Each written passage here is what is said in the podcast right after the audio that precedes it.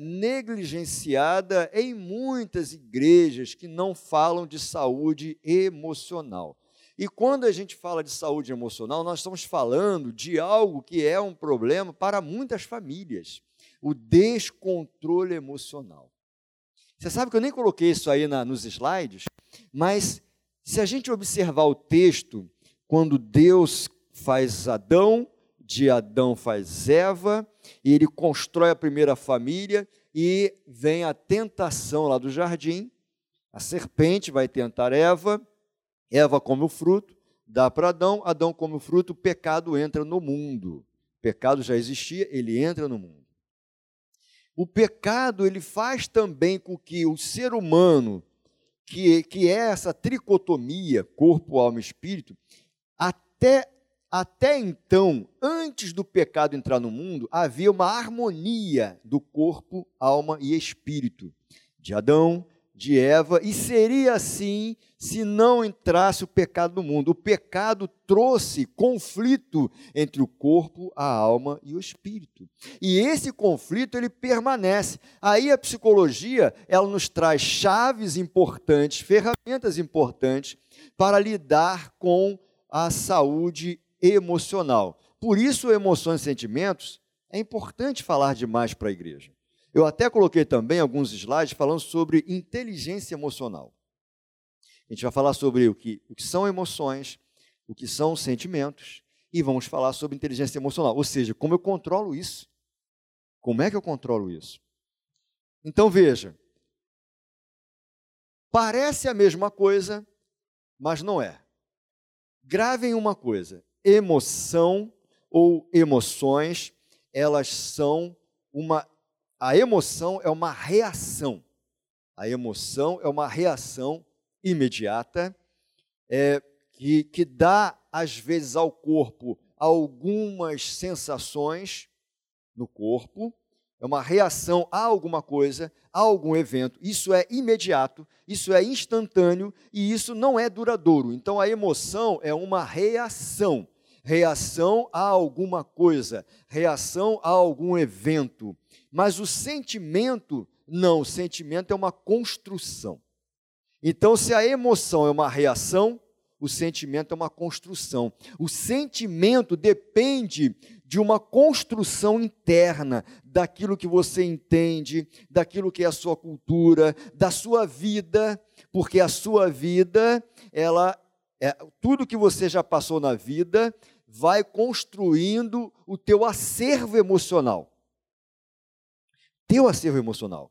A tua personalidade, aliás, nós já falamos sobre isso aqui uma vez em palestra, a personalidade, ela é única. E a personalidade humana, ela é organizada desde o nascimento e a partir da relação com os pais, com os irmãos, com pessoas próximas. Essas pessoas vão interagindo contigo, vão te ensinando coisas, o que é certo, o que é errado, o que pode, o que não pode, sim, não. Isso vai alimentar a sua personalidade. Agora, por que, que uma personalidade não é igual à de outra pessoa? Porque ninguém vê o mundo da mesma maneira. Ninguém vê o mundo da mesma maneira. Se eu não vejo o mundo da mesma maneira, eu não sinto o mundo da mesma maneira que outra pessoa. Entenderam isso? Então as percepções são diferentes.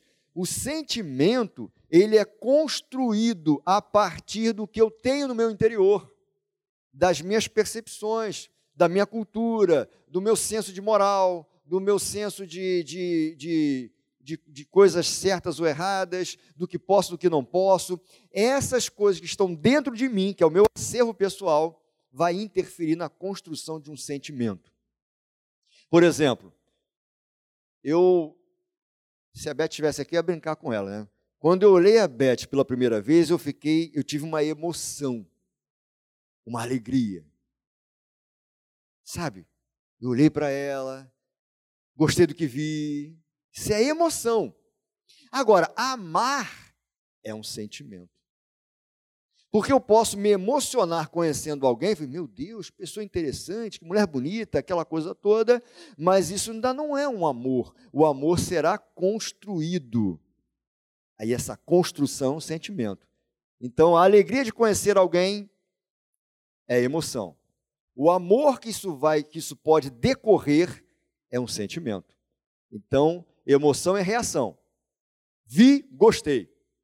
Sentimento se constrói, porque aí é o, é o conhecer mais, é entender, poxa, pensa como eu penso, gosta do que eu gosto, é assim que eu gosto, aquela coisa. Então, são elementos que eu tenho dentro de mim mesmo, que é o meu acervo, que vai encontrar naquela pessoa aquela resposta que eu quero. Então, isso é uma construção do sentimento, nesse caso, por exemplo, de amor. Entenderam isso? Então, vamos lá. Deixa eu passar aqui. Deixa eu ver se eu vou me enrolar, se vai, se vai dar certo. Vamos aí. Não. Não? Ah. Vamos lá. Convivemos com as nossas emoções o tempo todo. Elas fazem parte de quem somos e do nosso dia a dia. Antes de entendermos um pouco mais sobre o assunto, é importante ter clareza que sentimentos e emoções são coisas diferentes. Quem é que pensou que isso aí fosse uma.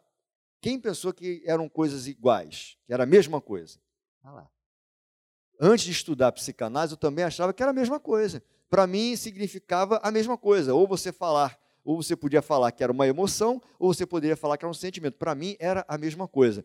E não, é, é, sentimento e emoções são coisas diferentes, mas se conectam. Para existir um, precisa haver outro. Tá?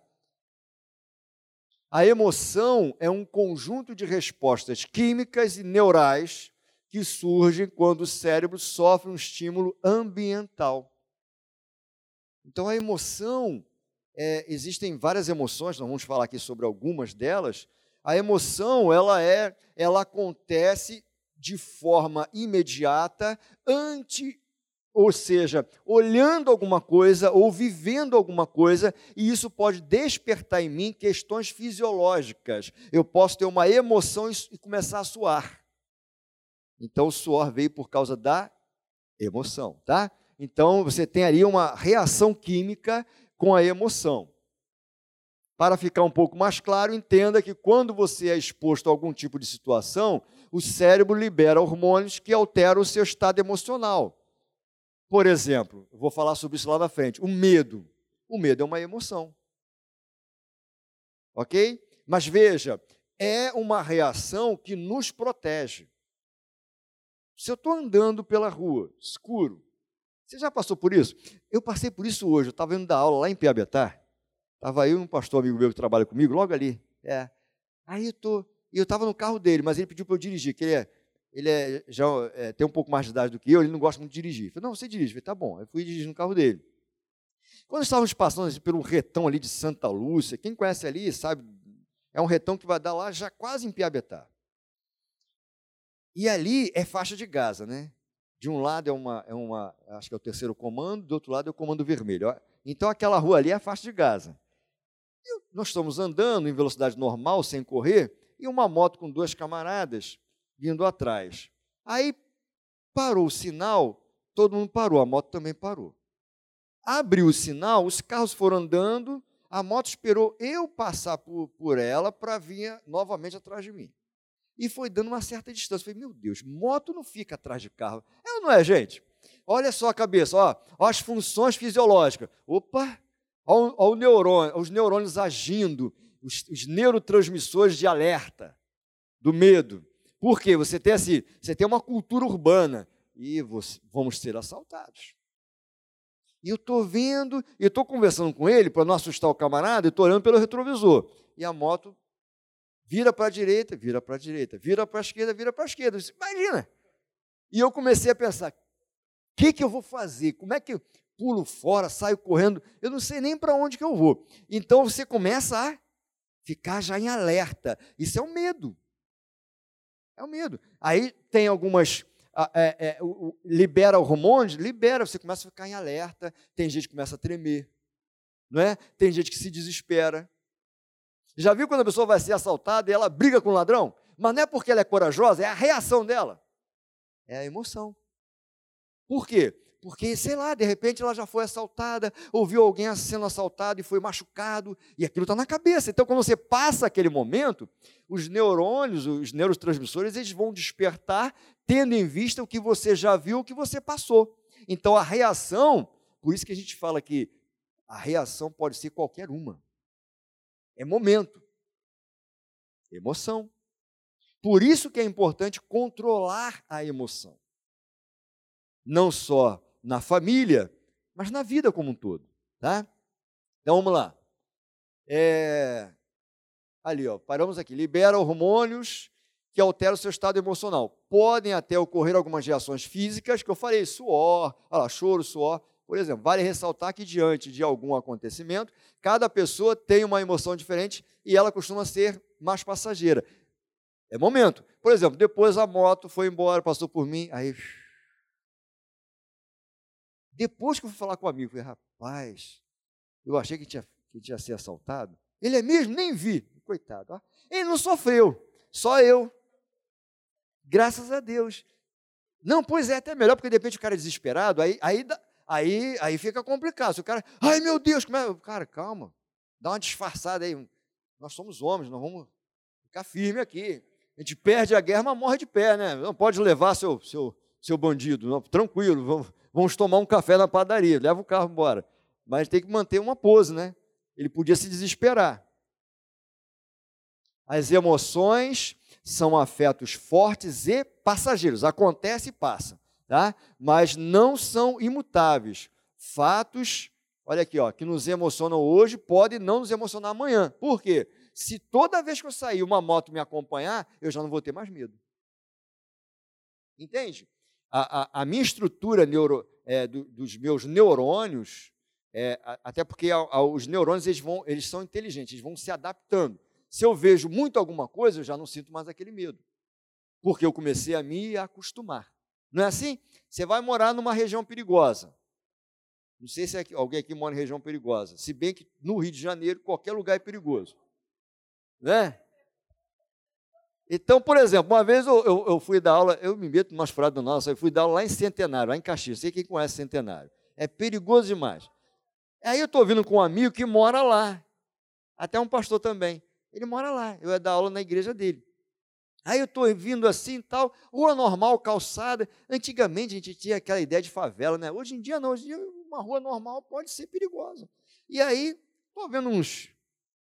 Naquele tempo era raro, tá, gente? Uns, uns obstáculos.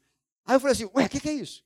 Ele, não, calma, isso aí é o pessoal, são os meninos do tráfico. Eu falei, cara, você não falou sobre isso? Não, vira aqui vira ali, vai. Aí eu fui subir uma ladeira, dei de cara com uma tenda, sabe essas de praia assim, mais grandona? Uns dez caras, tudo com fuzil. Eu falei, rapaz, que isso? Aí ele, não, fica tranquilo, isso aí a gente já está até acostumado a ver. Você, eu não. Então, essa questão, tá vendo? Mas se eu fico indo toda hora lá, eu me acostumo. É, ainda vou cumprimentar a galera, gente, tudo bem, Deus abençoe vocês, se convertam. Se vocês morreram hoje, já era, hein? E os meninos vão mudando, porque dizem por aí que bandido não cria cabelo branco, né? Então eles vão sempre mudando, né? Então aqui, ó, as emoções podem mudar. De todas as maneiras, não devíamos ter que esconder nossas emoções, uma vez que elas são uma espécie de linguagem através da qual expressamos nossas percepções internas. Você é o que você já viveu, tá? Isso faz você. Já o sentimento é uma resposta à emoção. Então, primeiro a emoção, depois sentimento. Ou seja, se trata de como a pessoa se sente diante de tal emoção. Portanto, apesar de distintos, ou seja, diferentes, emoção e sentimento estão conectados. O sentimento pode durar muito tempo. Os sentimentos negativos podem, inclusive, criar doenças como a depressão. Por exemplo, eu posso ficar triste muito tempo. A tristeza é uma emoção mas ela pode durar mais um tempo. Então, ela vira um sentimento. E esse sentimento pode virar depressão. Quando você pega alguém que ela está muito triste durante um bom tempo, isso não é normal. Vai desenvolver depressão. Então, precisa ter uma rede de apoio, pessoas que possam cuidar dela, acolher, tá? Porque se você mergulha na depressão, para sair é muito mais difícil. Alguém aqui já experimentou quase depressão na sua vida? Normal, gente. A gente passa por isso, tá? Então, quando você mergulha na depressão, para você sair é mais complicado. Né? Então, é, é, é, alguns sentimentos podem gerar doenças, como, por exemplo, a depressão.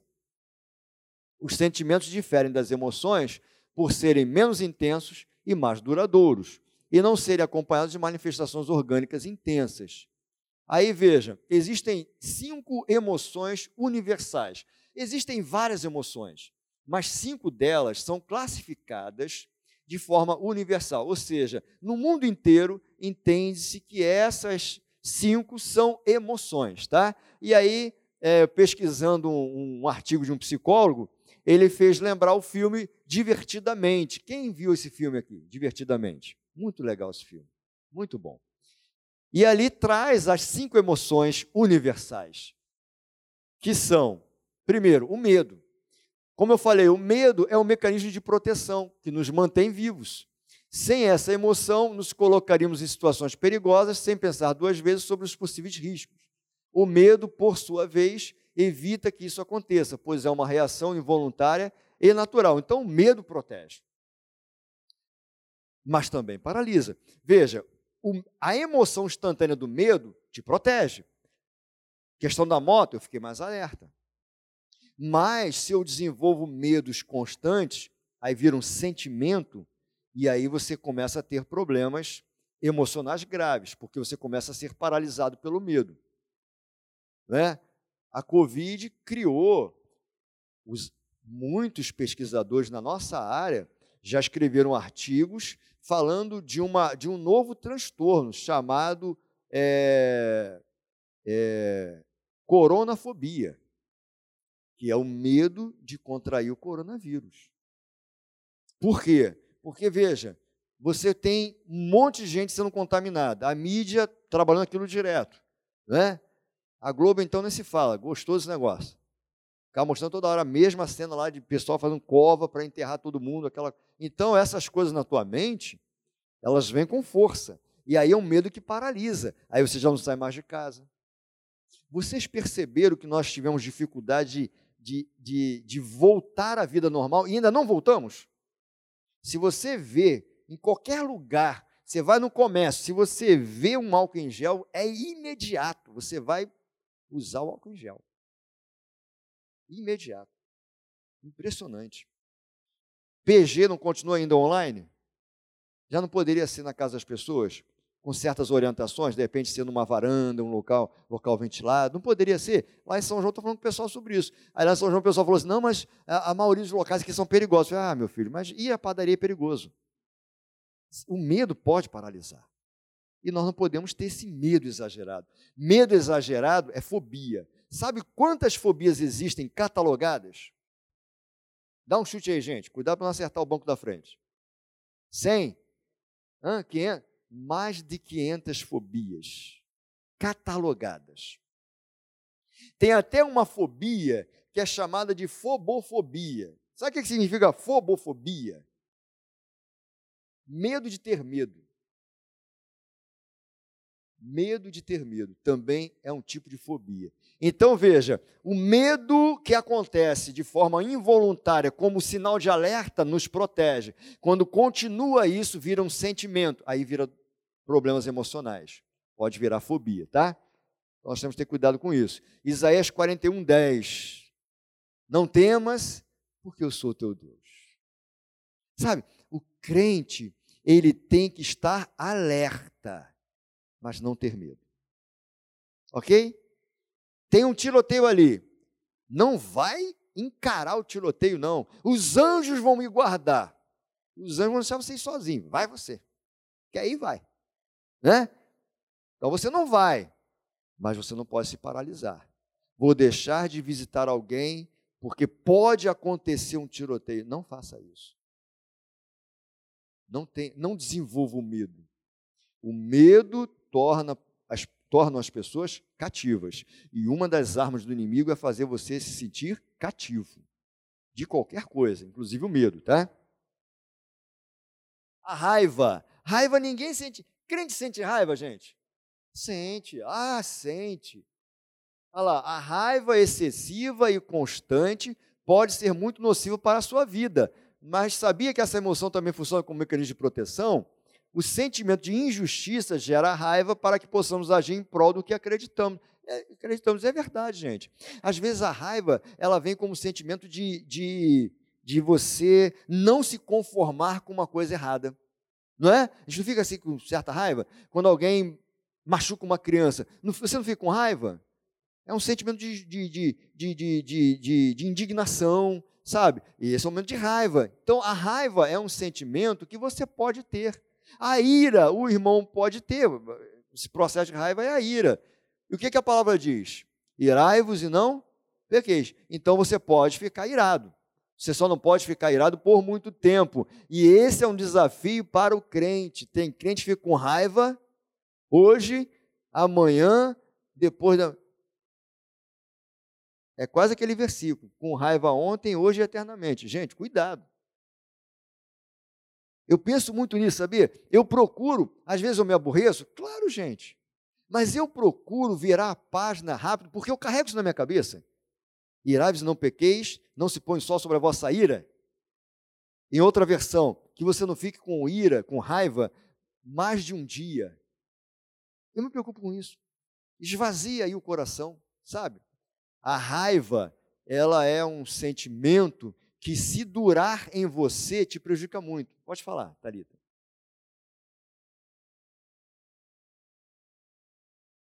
Que vai se transformar em ódio. É. Que vai se transformar. A raiva vai dar início a alguns processos que, que, que vão durar mais.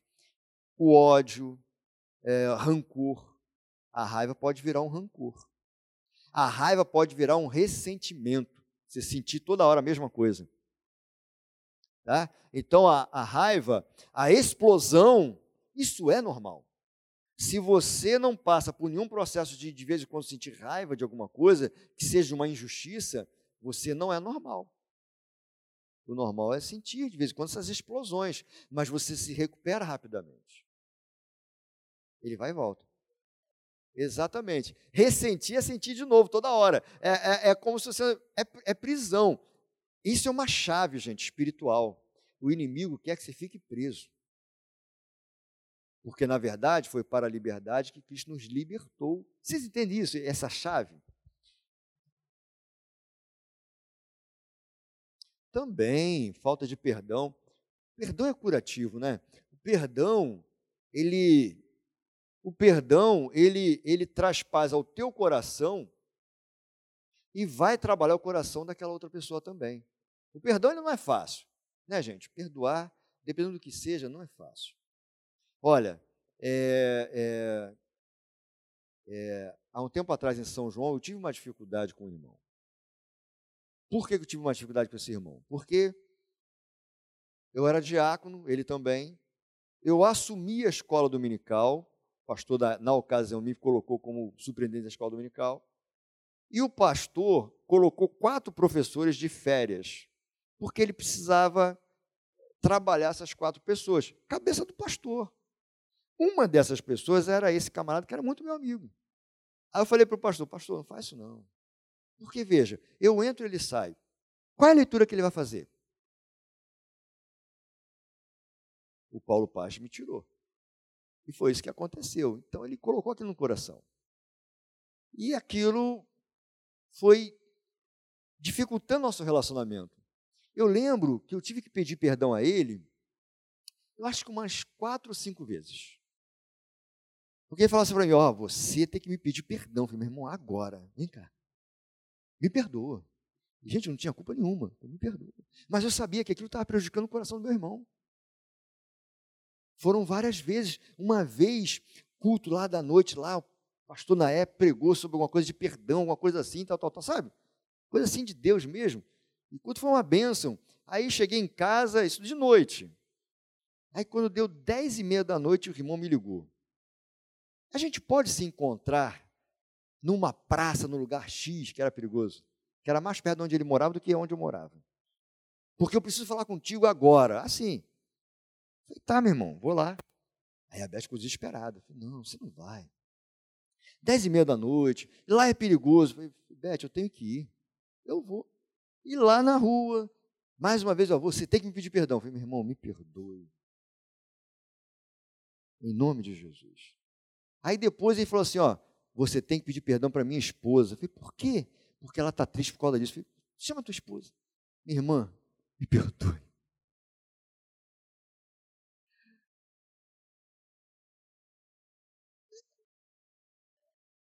Ah,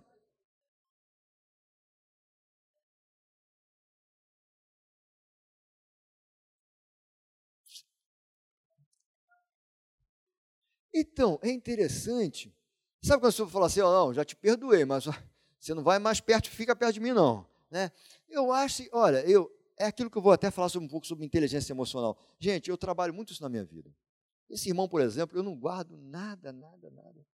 E olha que foi complicado. Foi muito difícil. É, ele, ele falava de mim para todo mundo, assim, sabe? Incrível, incrível, incrível. Mas restauramos a amizade. Ele continua em São João. Agora eu voltei para ser pastor dele.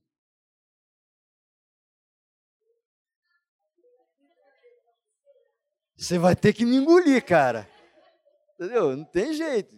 E diácono da possível, ó. Você sabe que diácono, ó, é com pastor, né? É, exatamente. E eu pedia perdão exatamente para cuidar dele. Porque o meu coração estava em paz, mas o dele não estava. E a gente pede perdão, sabia? Por quê? Porque eu não queria que meu irmão ficasse um coração assim, é, angustiado, chateado, é, imaginando coisas. Eu não queria que isso acontecesse com ele, porque isso prejudica a caminhada espiritual. Sabia? Então, muitas, muitas das vezes, você pede perdão, não porque você teve culpa naquilo, mas é para que o outro tenha paz no seu coração. Eu acho isso importante demais. Sabia? E isso cancela esse processo ali, de tua cabeça não vai ficar pegando fogo. Quem, olha, quem dorme com raiva não dorme. É não é, gente? Você fica, fica igual um doido, né? Gente,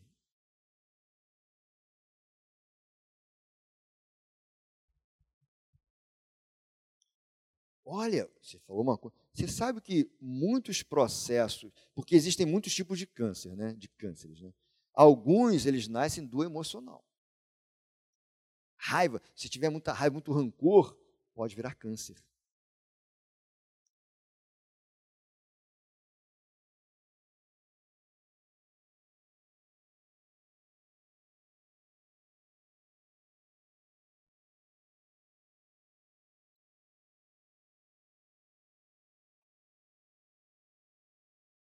É, tá vendo? Era raiva mesmo, hein? Era raiva mesmo. É, era ódio. Virou um sentimento. Não era mais uma emoção, já era um sentimento.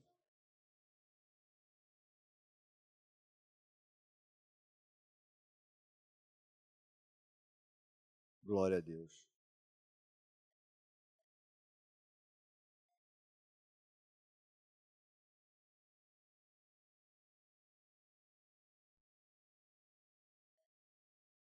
Aham.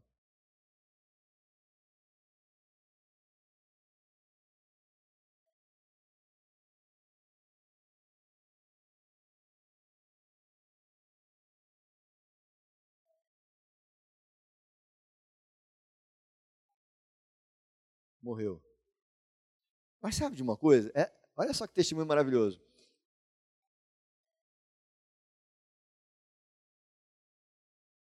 Foi recolhido. Olha só como é que Deus é maravilhoso, gente. Olha só, a mãe dela tinha raiva do pai e virou ódio, é um sentimento, tá? Por quê? Porque é duradouro. Entendeu? Quando é rápido, é emoção. Quando é duradouro, é sentimento. Porque fica, você sente, sabe? Então, ela tinha ódio do esposo. Então, e ela tinha câncer, que talvez tenha nascido por causa do ódio. Aí Deus, se Deus cura o corpo e não o coração, talvez ela não encontrasse a salvação. Sabe?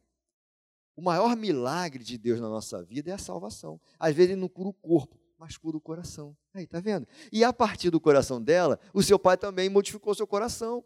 É um testemunho. E aí ele também está na glória do Pai. E aí se encontraram no céu. Imagina, não dá nem para você fugir. Isso que eu digo lá para os irmãos, gente, a gente tem que se acertar sempre, sabe por quê? Nós vamos morar junto no céu, e no céu não vai ter panelinha, não.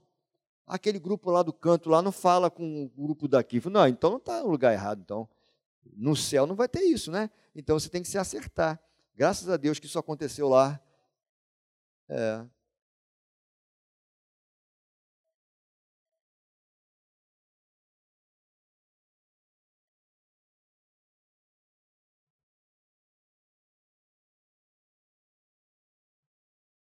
morava longe.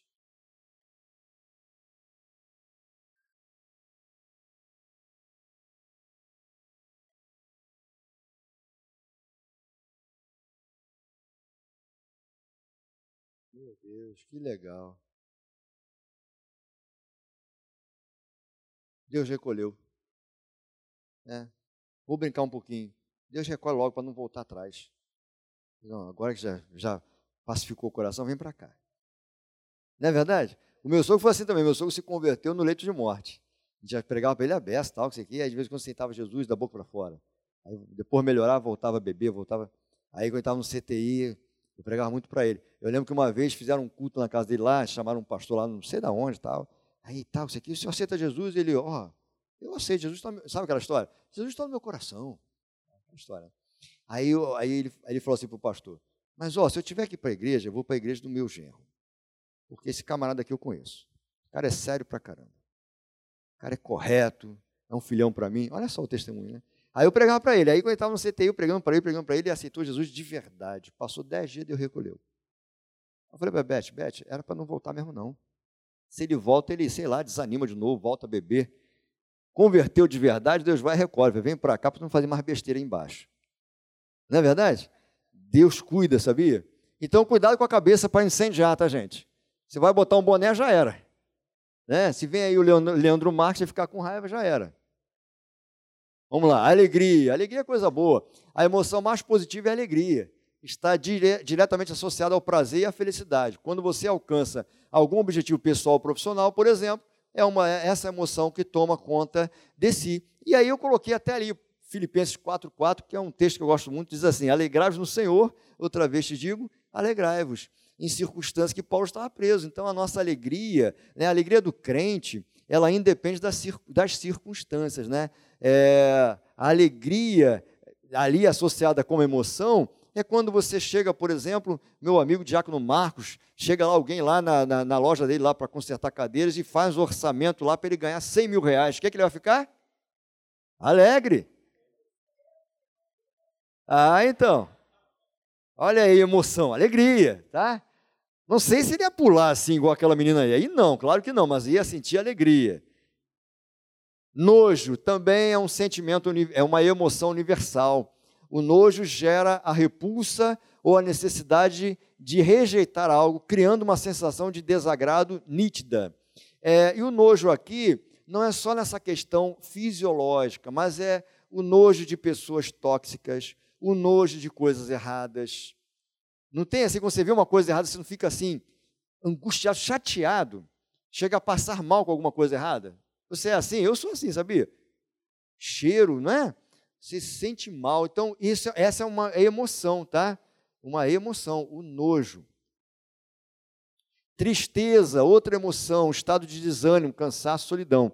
É assim que costumamos definir a tristeza. Em vários momentos da vida vivenciamos a tristeza, mas é importante ficar atento, pois esse, essa emoção, se prolongar por muito tempo, significa que o quadro pode estar associado ou sendo agravado para uma depressão. E o Salmo 102, do primeiro versículo ao versículo 7, é a descrição dos sintomas da depressão. Então, tristeza eu posso sentir, mas eu não posso deixar virar depressão.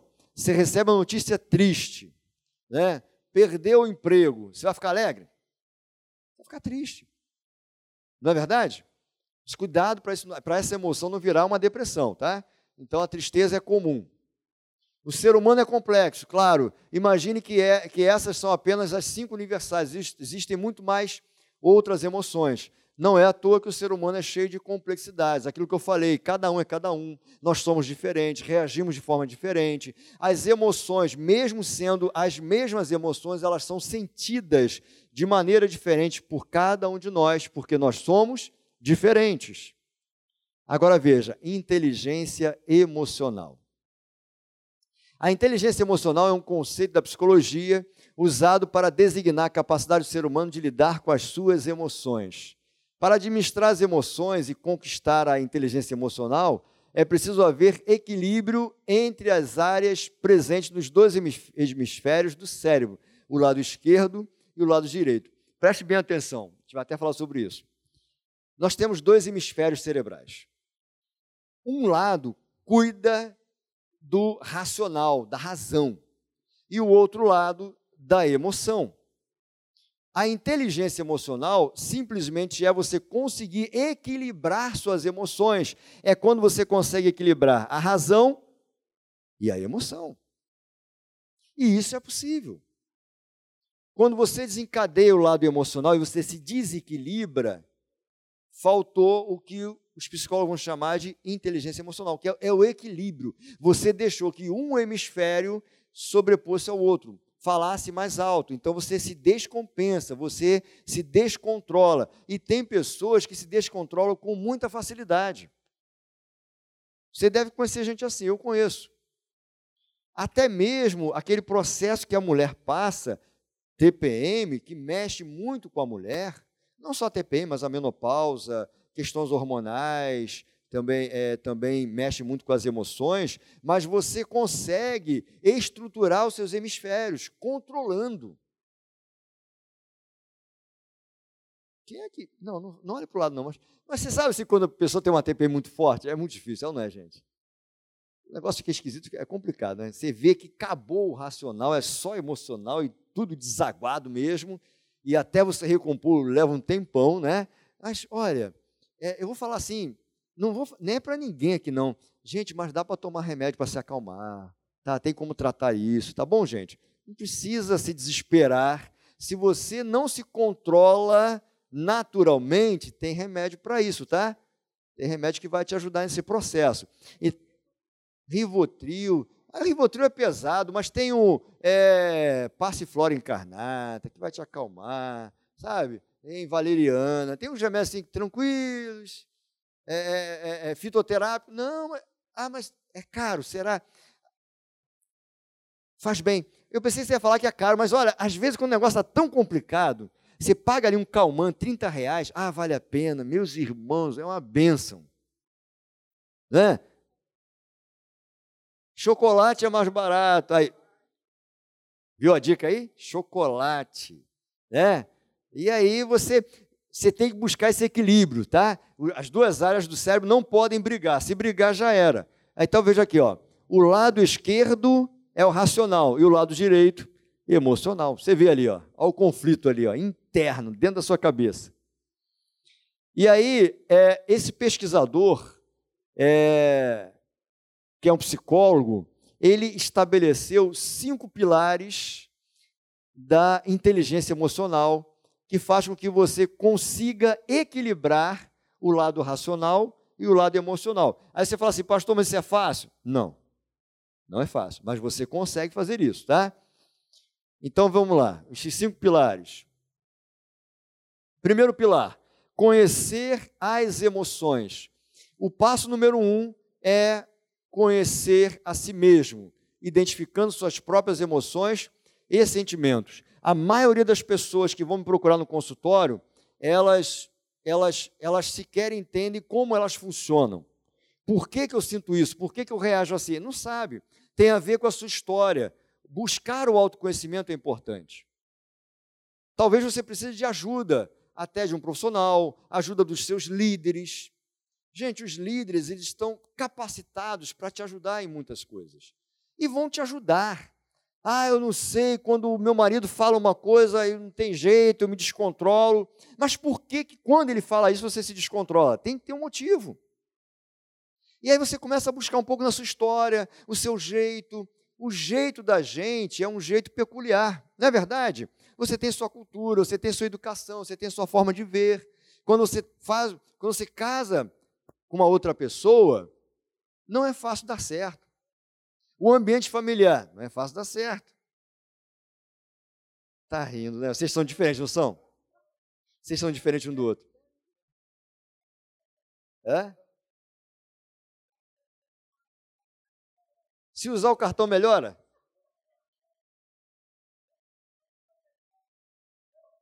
Começou a ficar chateado, e vem o esposo, ó, toma aqui um cartão. Vai no shopping, fica à vontade. Resolve o problema, né? Resolve o problema. É, é cadê o Diácono Marcos? Ele não está aqui para ouvir, ó.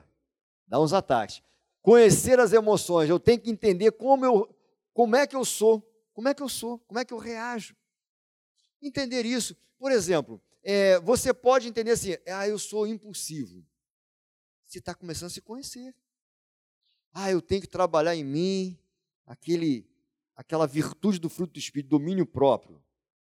Você está começando a se conhecer. Isso vai te ajudar, porque quando você explodir, você fala assim: meu Deus, eu tenho que me controlar. É ou não é, gente? A gente não tem que.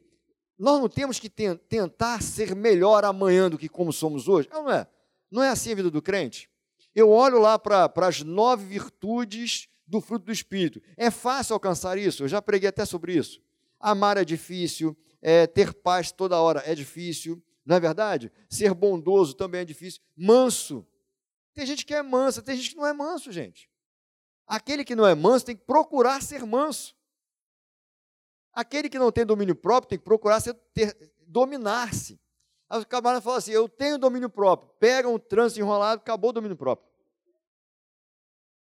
Para muita gente, se Jesus arrebatar a igreja, o cara estiver em trânsito, já era, ele fica. É ou não é? Gente, até eu me, me perco às vezes sobre isso e falo assim: Jesus me cura. Eu tenho dificuldade às vezes. Você já viu quando você está atrasado? Que é coisa de Deus, Deus está cuidando de você. Eu vejo isso. Deus manda parar na minha frente pessoas que é uma tartaruga. E sabe aquelas pessoas que jogam o carro no meio da pista e não conseguem nem passar? Falei, meu Deus, isso aí é muita prova para mim. Então, quer dizer, você tem que aprender a se dominar. Não é verdade? Depois eu agradeço a Deus, Senhor, muito obrigado. Sei lá, de repente eu ia correr, bater, ia me, me ferir, né? Aí Deus botou uma tartaruga na minha frente ali. É, se, se alguém estiver atrás de você, se você tem o costume de dirigir assim muito tranquilamente, você que está aqui, tá? Se você dirige muito tranquilamente, e de repente alguém ficar abusando atrás de você, não fica chateado não que pode ser o pastor Paulo Paz. Uma vez eu contei a história aqui do Ricardo Gondim. Você lembra da história do pastor Ricardo Gondim que eu contei aqui uma vez, pregando? Ele mesmo contando isso. Ele dirigindo, ele levou uma fechada. Ah, levar fechada. Ah, gente, fica. A raiva vai lá em cima, depois você controla. Meu Deus, eu sou crente. Aí tu baixa a raiva. Deu uma fechada e ficou irado. Aí, olha só, olha, olha a cabeça do cara. Pastor Ricardo Gondim, gente. Agora ele está falando umas coisas aqui que não tem nada a ver, mas já foi um grande pastor. Ele começou a seguir o cara. Mas ele não seguiu assim, vou fechar também. Não, ele falou assim: deixa eu ver quando ele parar, eu vou parar atrás dele. Aí vai dar ruim. Assim mesmo. E ele, foi, ele esqueceu o que ele estava fazendo. Ele foi atrás do cara. Aí esperou o cara estacionar. Aí ele parou o carro assim à distância deixou o cara sair do carro, aí foi, parou assim, atrás do carro do cara, aí falou assim, vou arrebentar a porta dele. Quando ele armou o pé, gente, alguém, uma voz do céu falou assim, pastor Ricardo Gondim, ah, a perninha dele, ó.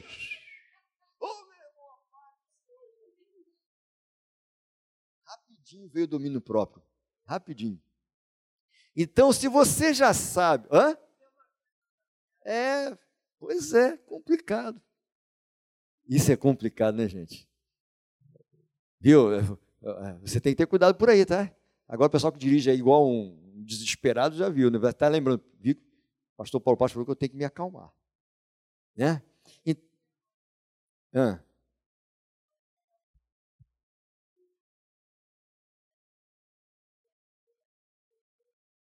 Aí, pronto. É uma defesa, né? É uma defesa. Então, você começa a pensar nas tuas emoções, naquilo que você sabe que você tem que controlar. Você começa a se conhecer.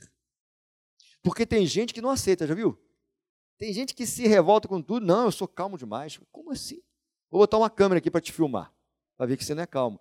Quando você começa a se reconhecer, você começa a se entender melhor. Aí você consegue o quê?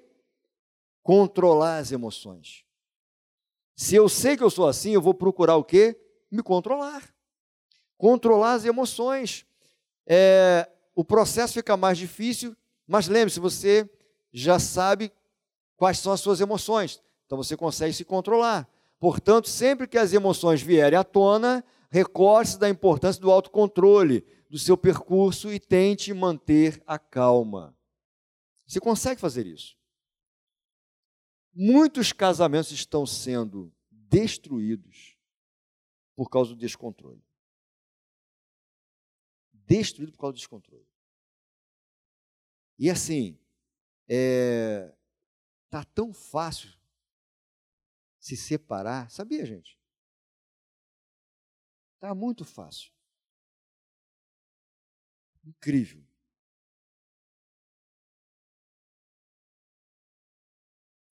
Antigamente tudo era demorado, não era? Hoje em dia parece que é assim, tipo assim, vamos facilitar o máximo possível para todo mundo ficar separado mesmo. Por quê? Falta de controle. É. Isso aí, impressionante, tá? Então eu consigo me controlar quando eu sei como eu funciono, tá? Outra coisa importante, desenvolver a automotivação. A automotivação, sabe? Que é a, a resiliência. Tá aqui, ó, conseguir manter a motivação mesmo diante das adversidades e daquela vontade de procrastinar. Encarar os tropeços de forma positiva, como uma lição aprendida, é uma boa estratégia para evitar que os impulsos tomem a frente. Sabe, gente, a gente pode lembrar da Bíblia em momentos em que alguém se automotivou. É, no caso nosso aqui, a nossa automotivação, o nosso reânimo é no Senhor, gente. Lembra de Davi? Eu gosto muito daquela história de Davi lá, na, na, naquela história da cidade de Ziclag, que ele vai com o seu exército para guerrear. Quando ele volta, a cidade foi devastada pelos amalequitas, que representam o inimigo, né? que levou, levou cativo as mulheres, os filhos, e aí todos começaram a chorar, inclusive Davi. Mas diz ali que em algum momento ele vai se levantar e vai se reanimar no Senhor. Automotivação, resiliência. E a gente vai aprendendo isso. Ah, mas eu estou passando por muitas adversidades. Você pode fazer igual aqueles homens, ficar deitado no chão chorando. Mas você pode fazer como Davi, se levantar, se reanimar, buscar no Senhor. Às vezes você passa situações difíceis demais e você não fala com Deus. Não é, gente?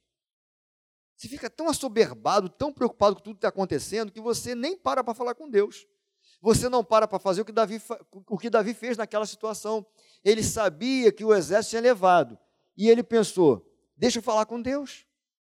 E ele vai dizer assim: Senhor, eu vou atrás. Como quem diz, me orienta, Pai. Não é assim na nossa vida, gente, que a gente tem que fazer. Tem coisas que estão tá tão assim complicadas, você não sabe para onde ir. O que você tem que fazer? Para, acalma o teu coração, busca essa motivação no Senhor. Porque a gente. É, eu, eu, eu, terminei uma sequência de seis segundas-feiras é, lá na Vila São Luís. O pastor Dário pediu para fazer um círculo de homens. É uma terapia de grupo. Bíblico, mas eu trago conceitos da psicologia. Então, primeiro encontro, eu falo sobre o que são emoções, sentimentos, personalidade, temperamento, tudo isso, para mostrar que todo mundo é diferente. No segundo encontro, eu falei sobre traumas. Aí você pega assim, os caras ali, os homens, né? Homem geralmente é mais durão, né? Tem homem que é mais durão, né?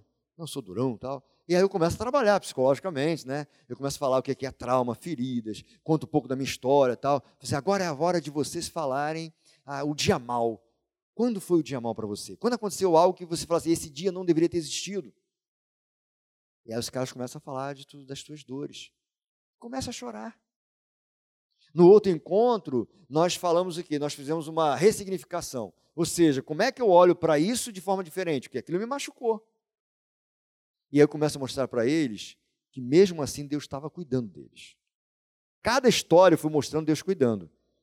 Mais ou menos assim, camarada cometeu um erro no passado que ele não queria mais cometer. Eu falei assim, mas esse erro poderia ter gerado isso, isso, isso. E não gerou. Sabe por quê?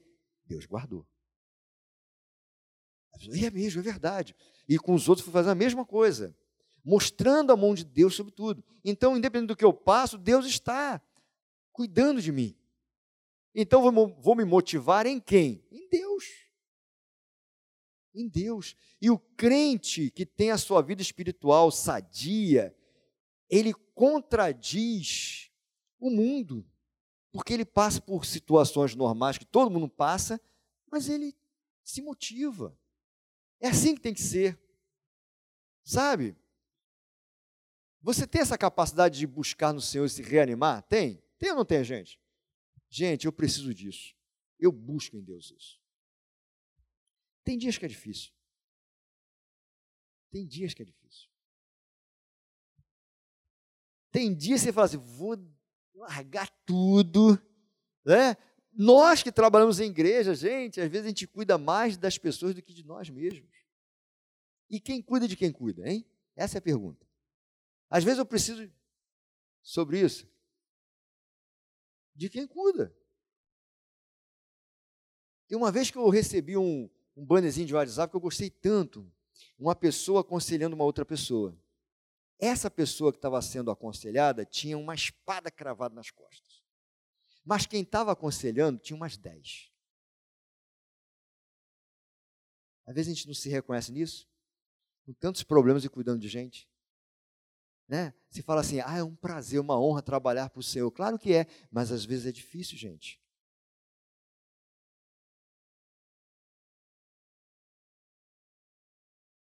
Ah, tadinha. É.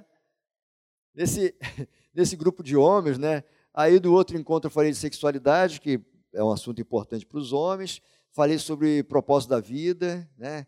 É, que até vou estabelecer lá no, com os homens da, de São João para trabalhar aquele livro Uma Vida com Propósito. Eu acho muito importante isso. E terminei falando de inteligência emocional, blindando a mente. E aí comecei a falar sobre tudo isso, tal, que sei que, mas fazendo a leitura dos problemas da vida deles, falei, gente, você já conhece as emoções, que são os traumas, como você funciona, você já consegue se controlar, você consegue blindar a sua mente, você já sabe tudo isso. Aí sabe que no final o pessoal falou assim: ah, vamos orar uns pelos outros e vamos orar também pelo pastor. Aí um diácono falou assim: não, o pastor é, é uma prateleira já de cima, não precisa orar por ele, não. Eu falei, que isso, rapaz? Que isso, rapaz? Meu Deus, careço das orações. Elas são as lutas. Às vezes você fala assim: meu Deus, eu estou cansado, estou arrebentado e preciso fazer alguma coisa, preciso cuidar de alguém, preciso ir a visitar alguém. Gente, a nossa motivação está no Senhor. Desenvolver a automotivação, que é uma capacidade de ser resiliente. O tempo que a gente vive, não dá para ser crente sem ser resiliente. Senão você quebra ser resiliente. Porque às vezes, até trabalhar para Jesus, você, você é machucado, você é ferido. Aí como é que você continua? Se você olhar para o homem, eu estava conversando agora, vindo embora lá com o diácono rapidinho, ele deixou até de ser diácono, né? Eu vi que ele está entristecido no coração dele. Estou chegando agora. Então depois nós vamos conversar. Sabe? E aí, o que, que eu vi nele?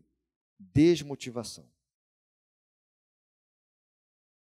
Aí você até vai para a portaria pesado. Você até faz as coisas pesado. A nossa motivação é Jesus. Sabe, se a gente não conseguir enxergar além das nuvens, a gente para pelo caminho, desiste, vai fazer outra coisa. Vai cuidar da sua salvação. Sabe quando gente fala assim, não, vou cuidar da minha salvação e ponto. Vou, não vou pecar, vou ficar certinho, vou para a igreja, não vou me envolver com muitas coisas, porque cansa, porque dá dificuldade, porque se, se aborrece às vezes. Mas é para Jesus. Então, a nossa automotivação está no Senhor Jesus. Desenvolver a empatia é o quarto pilar, que é o que? Olha só, a habilidade de se colocar no lugar do outro. A maioria dos casais que eu atendo na clínica ou na igreja com dificuldade no relacionamento, na maioria das vezes o problema é isso aqui, ó, não se colocar no lugar do outro. Quando você se coloca no lugar do outro, você vai enxergar um pouco a partir da visão do outro. Aí você vai entender um pouquinho mais. Uma vez eu lembro que eu atendi um casal que a esposa, ela falou assim, não, é o meu marido é isso, isso, isso. Eu falei, mas ele só erra. Aí ela falou assim, ó, ele só erra, ele não acerta uma. Eu falei, Jesus. Eu falei, e você? Você erra também? Eu falei, não, eu acerto em todas. Aí eu falei para ela, então você é um robô. Você é um robô. Porque o ser humano comum erra e acerta.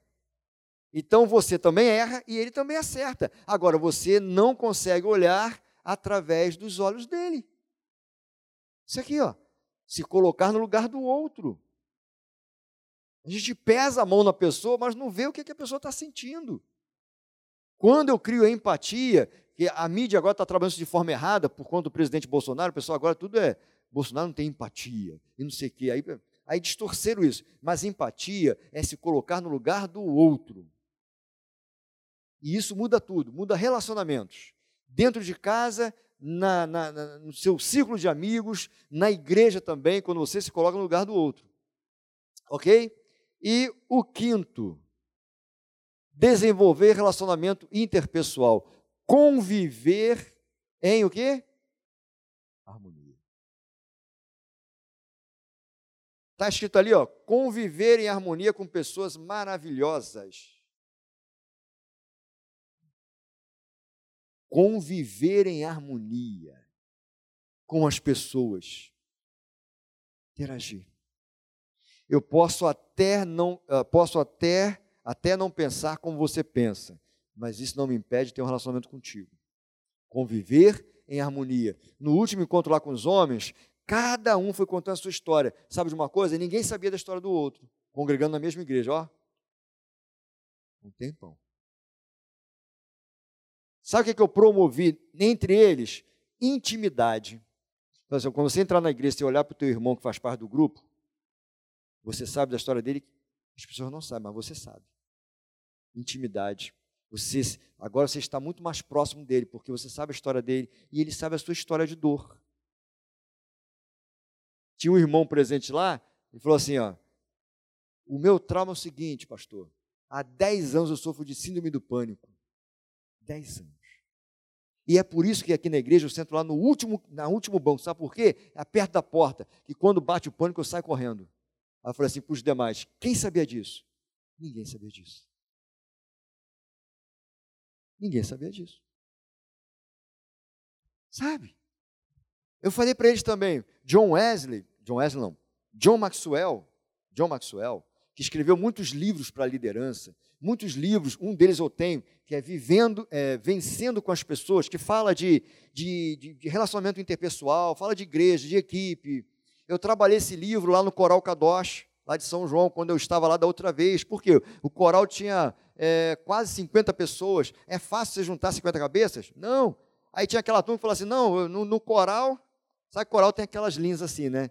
O altar lá não é grande, 50 pessoas, imagina. Aí tinha a fila que ficava na frente, o que ficava atrás. Quem é que queria ficar atrás? Ninguém. Não, porque o coral chamei meu parente, sei o quê, eu tenho que ficar. E o maestro falou, gente, questão de vozes, eu tenho que trabalhar isso, blá, aquela coisa toda. E aí começou a ter uns conflitos, eu falei, não, quer saber de uma coisa? Todo ensaio de vocês, eu vou dar uma palavrinha de 15 minutinhos. Aí eu peguei esse livro, Vencendo com as Pessoas, bibliquei ele, porque esse é um livro usado até em empresas comuns, então não tem nem passagem bíblica, eu coloquei e fui trabalhando essa questão do relacionamento, que era importante.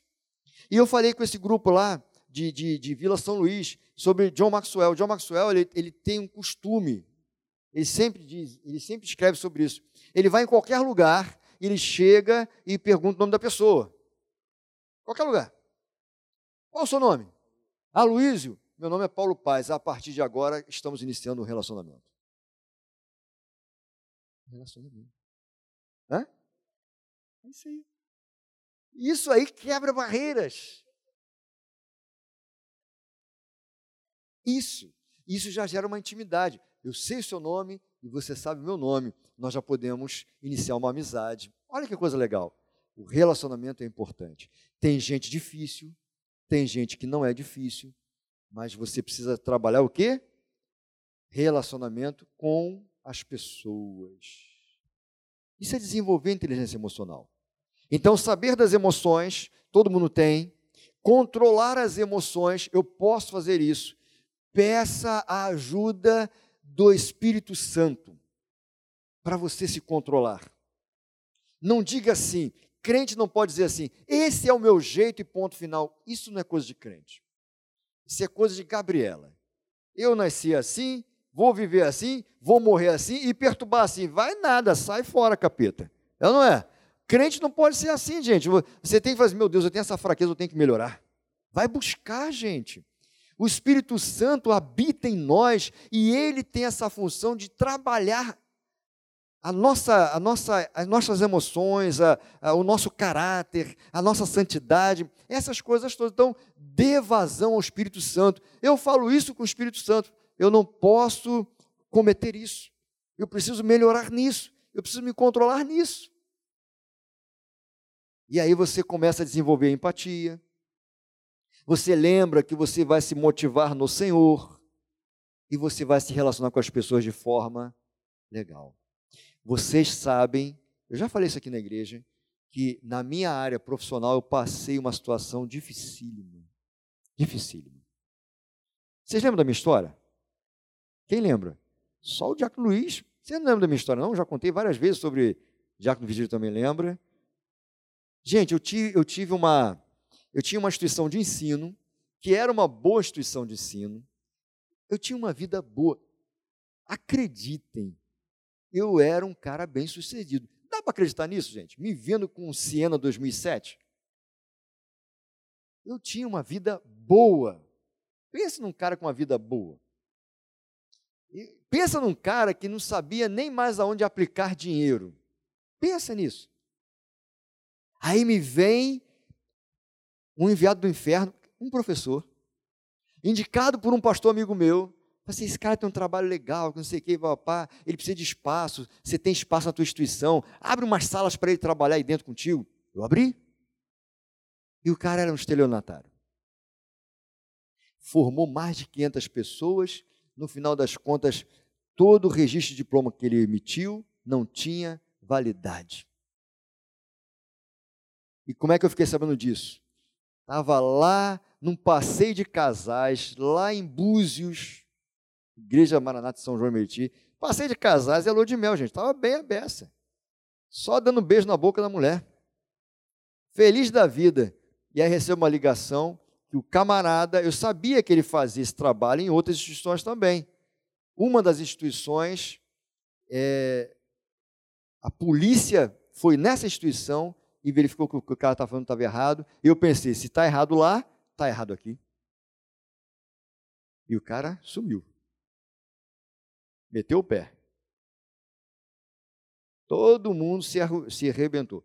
Conheço alguns dessas, desses diretores de instituições, de instituição, instituições, gente séria. Alguns pastores, inclusive. Uma igreja, Igreja Nação Santa Pavuna. Quem conhece lá deve, deve saber, igreja grande. O pastor de lá também foi afetado também.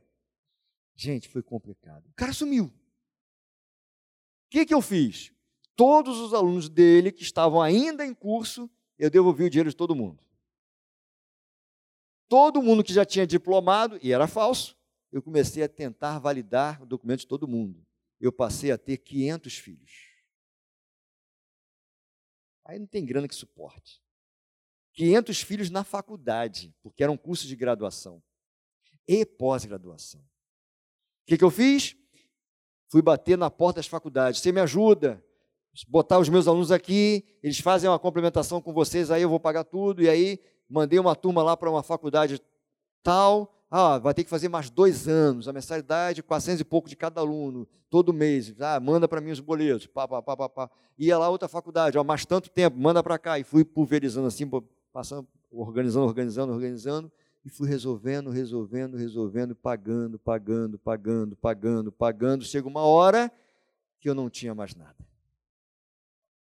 Só a minha casa. E a minha casa não vendi, porque senão eu ia morar embaixo da ponte. Ah, se eu não tenho inteligência emocional, já era, gente. E os alunos, a maioria crente, sabia? O povo difícil. O pessoal saiu da graça geral. Resolve minha situação. Falei, calma, irmão. Você não era aquele irmão do, do par do Senhor para cá e para lá? Calma, vamos resolver. Meus amados, eu não mudei o meu número de telefone. Até hoje eu atendo todo mundo. Eu atendi todo mundo. Eu validei de muita gente. Dá falta ainda uma pequena parte ainda para validar, mas estou validando todo mundo. Uma das pessoas que eu validei, uma, uma irmã de uma igreja, ó, validei, paguei a formação dela, paguei. Eu paguei para ela fazer numa faculdade mais do que ela tinha efetuado de pagamento na instituição. Pensa nisso. E aí, não voltou para agradecer, não, tá, gente? 90% não voltou para agradecer. E ela foi uma dessas. Uma vez ela me encontrou, até fez isso aqui uma vez pregando. Ela me encontrou, se assustou. Você está vendo? O que, que houve, irmã? Ela, você não morreu? Eu falei, não. Jesus. Você não infartou? Não. Você não teve um AVC? Eu falei, não. O teu coração é de pedra. Isso porque era crente. Crente do reteté. Coração de pedra não, irmãos. Eu tinha que ter inteligência emocional. Eu tinha que me reanimar no Senhor. Acha que era fácil? Eu passei a viver muitos dias durante muitos anos só para resolver problemas. É fácil isso? Inteligência emocional. Isso faz a diferença para a tua vida.